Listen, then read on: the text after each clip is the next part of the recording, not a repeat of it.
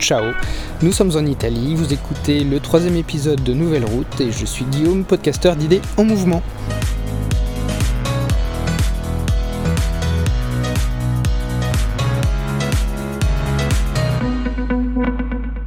nous sommes arrivés en Italie via le tunnel de Fréjus ainsi qu'une dizaine d'autres tunnels pour le plus grand bonheur des filles et nous avons passé notre première journée juste au-dessus de Tuarin, euh, dans un camping qui avait rien d'extraordinaire, si ce n'est qu'il était situé à proximité d'un endroit très très apprécié des filles. Je vous laisse découvrir. Tu veux quoi? C'est un magasin de quoi à ton avis? Des gâteaux. Non, pas de gâteaux. Un truc qui est plus froid quand il fait très chaud. Des glaces. Oui. T'as envie de manger quel parfum? Bah, la framboise. Avec du. Tout le monde aura du choco Oui, je pense. Alicia, Alicia, tu veux du chocolat ou pas toi? Avec Donc, comment tu dis? Cocosa. Ouh, c'est bien Après ce petit moment rafraîchissant, nous avons repris la route en direction euh, d'un coin un petit peu plus éloigné en Lombardie. Et nous sommes rendus compte de quelque chose qui s'est confirmé après sur le reste du trajet. C'est le nombre de stations essence et de concessionnaires qui est assez impressionnant le long des routes. Euh, autant en France, on a des banques partout. Chez eux, c'est des stations essence ou des concessionnaires de voitures. hein. Clairement, on est dans le pays de la voiture, il n'y a aucun doute. Autre, euh, autre particularité qu'on a remarqué sur la route, c'est que les panneaux de tout ce qui est en national sont en bleu et les autoroutes en vert, donc exactement l'inverse de ce qui existe en France. Ça peut être perturbant au début, mais on s'est vite habitué. Et un autre, autre élément qui est euh, majeur, c'est qu'il y a des radars absolument partout. On a beau se plaindre en France des radars, là il y en a, mais absolument partout. Même dans les tout petits patelins en plein milieu de la, forêt, de la ville ou de la montagne, c'est euh, impressionnant. Autre omniprésence, celle des moustiques. Là aussi, on en a absolument partout. On a été piqués sur tout le corps l'un l'un comme l'autre. Les filles, on n'en parle pas. Et justement, ça a donné naissance à une idée, celle de faire l'école à Elena via le nombre de boutons de moustiques. 1, 2, 3, 4, 5, 6, 7, 8, 9, 10, 11, 12, 13, 14, 15, 16, 17, 18, 19, 20, 21, 22. Ça, c'est tous les boutons de moustiques que t'as sur toi Ouais. Voyons, ils t'ont piqué dur. hein Là, regarde, Est-ce que sous la douche, il y a un moustique qui tourne autour de toi Il m'a piqué même. Ah bon Oh, Dieu. Juste derrière le mollet. Derrière le mollet Ouais, juste à côté de ma cheville. Ils sont affamés Ouais. Vous l'avez compris, c'était une bonne excuse pour la faire compter. C'est exactement le même principe que les voitures jaunes sur la route qu'on a pu croiser à gauche, à droite. Et en parlant de route, bah justement, on a continué notre chemin en direction euh, d'un producteur de noisettes. Nous avons été accueillis par Frédérica et Suzy dans un cadre vraiment très ressourçant, très agréable, puisque nous étions au milieu des noisetiers. Et les filles sont arrivées avec une assiette de gâteau de leur production, faite avec des noisettes de l'exploitation. Qu'est-ce que tu manges, Alissa? Tantôt. Appuie. Ben, t'as tout mangé? Ou la coquine Moi, je n'en prendrai aussi. Ouais, on va goûter cela aussi. Mmh, mmh. C'est des macarons, en fait, ça. Macarons à la noisette. On dit quoi? Merci. On a quand même une superbe vue sur les noisetiers. Ça, ça a 12 ans, des Ouais. noisetiers de cette taille-là, quand même.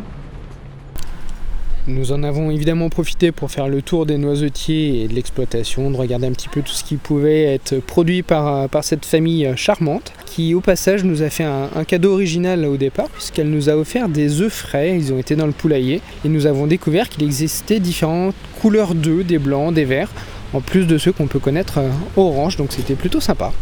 Nous leur avons demandé avant de les quitter euh, si la part de business avec l'usine Ferrero, située à proximité de l'exploitation, était importante. Et en fait, on a été surpris puisque c'est 0%. Ferrero importe 100% des noisettes euh, depuis différents pays, dont l'Argentine, et ne travaille pas du tout avec les, locaux. Donc c'est un petit peu dommage, mais c'est pas plus mal puisque ça nous a permis de découvrir une production artisanale et une transformation sur place des produits. Donc, euh, donc voilà, finalement, c'est un mal pour un bien. Je mettrai d'ailleurs le lien vers leur site internet dans les notes de l'épisode puisque nous avons passé un moment vraiment délicieux à leur côté, ponctué en plus par des cloches d'église qui sonnent un petit peu euh, différemment des nôtres.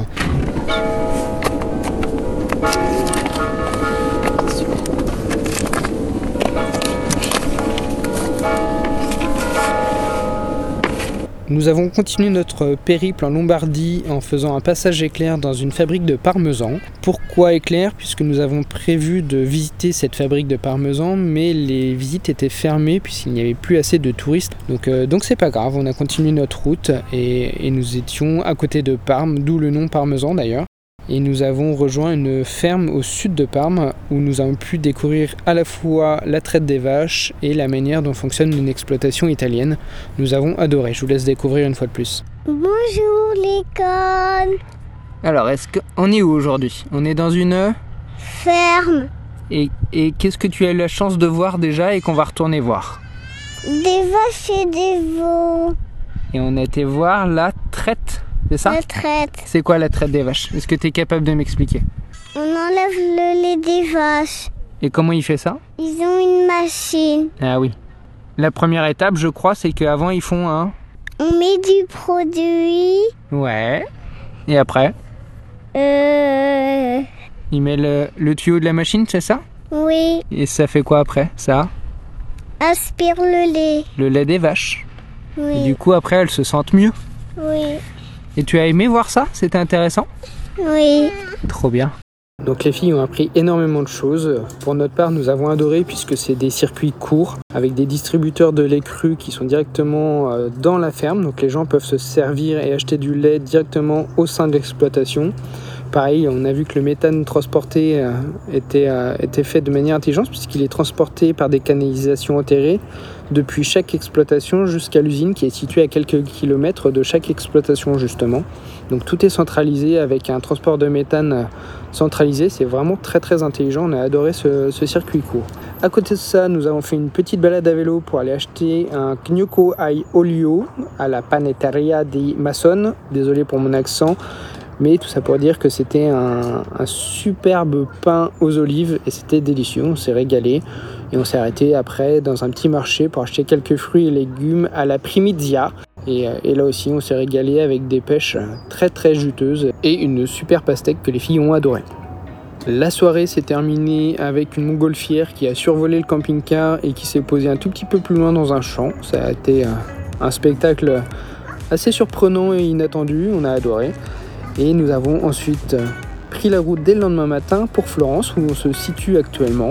Et nous allons, si tout se passe bien, pouvoir faire la visite de la ville, euh, certainement demain, puisqu'aujourd'hui il n'y avait pas de bus à cause des grèves et nous avons appris qu'il y avait en plus un séisme qui a eu lieu ce matin. Donc, euh, donc voilà, nous on ne l'a pas senti alors qu'on n'est pas très loin de l'épicentre.